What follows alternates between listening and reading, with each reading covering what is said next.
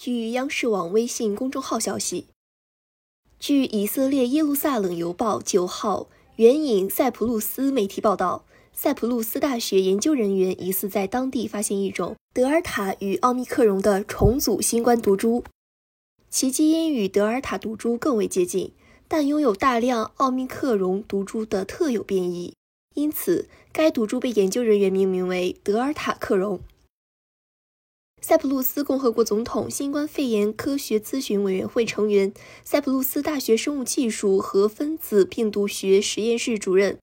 雷昂迪沃斯·考斯瑞吉斯领导的研究团队一直在跟踪该国新冠病毒变异情况。团队在对一千三百七十七个样本进行测序后，发现有二十五个人感染了这种新毒株。其基因序列虽与德尔塔毒株接近，却有十个奥密克戎毒株的特有变异。同时，这二十五名感染者中有多达十四人为住院患者。考斯瑞吉斯称，目前存在奥密克戎和德尔塔毒株的共感染情况。我们发现了一种二者重组的变体，而分析表明，与未住院患者相比，这种变体在住院患者中更为常见。团队已将该毒株基因组上传到 GSID 国际数据库中，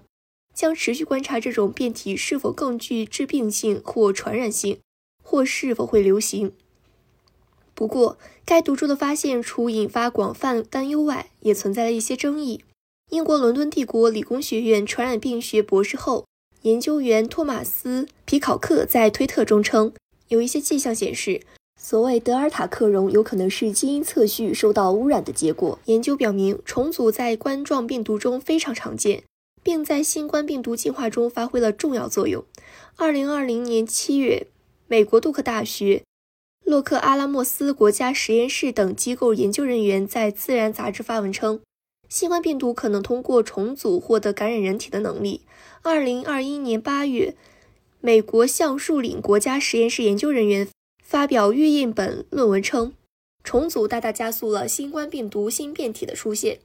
总之，监测新冠病毒基因组以获取重组证据具有重要意义，既可以深入了解病毒，也可以在超级毒株重组出现时提供早期预警。